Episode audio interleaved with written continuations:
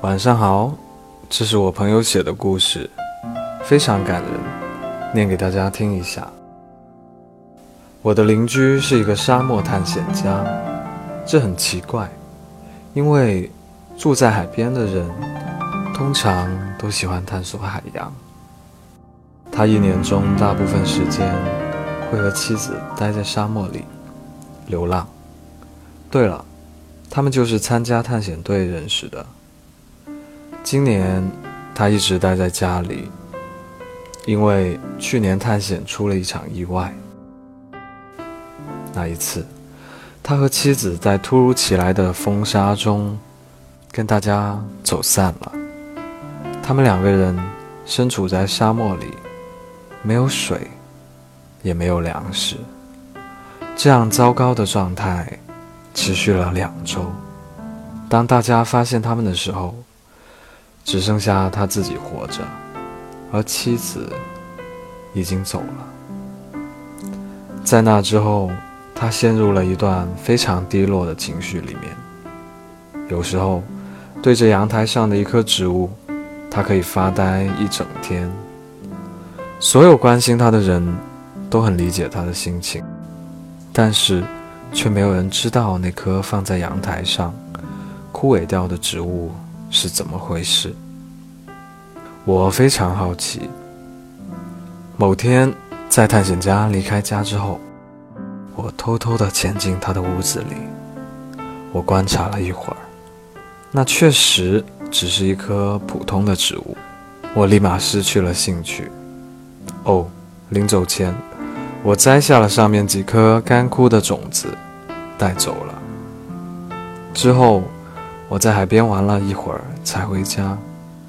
回到家，我把种子种进花盆里，每天给它浇水，但它却始终没有发芽，以至于我一直都不知道它到底是什么植物。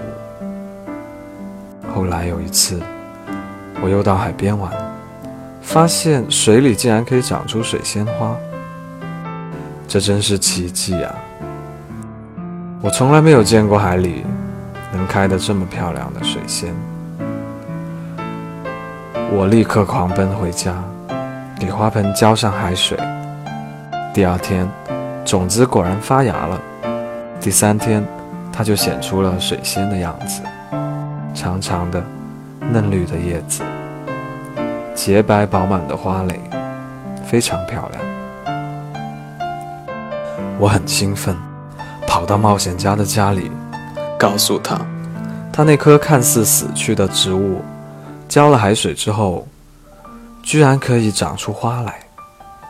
但他只是冷静地看着我，跟我说：“我知道啊。”接着，他告诉了我那时候在沙漠里跟妻子的经历。那时候，已经脱离队伍第十一天的他和妻子。都严重缺水，感觉死神只有几步之遥。在那个时候，他们用尽最后一丝力气，用干到裂开的嘴唇，强忍着痛，亲吻了对方。在那一秒，妻子躺在了冒险家的怀里。妻子走了，冒险家清楚地记得，他的一滴眼泪掉了下来。他没有力气诧异当时的身体是如何挤出那滴水的，心里非常难受，加上体力不支，他也昏迷了过去。当救援队发现他、唤醒他的时候，他见到妻子的尸体旁边开着一朵水仙花，和他妻子家乡见到的水仙花没有什么不同。离开沙漠之后，他把花带回家，长期的摆放在阳台上，就是那棵枯木。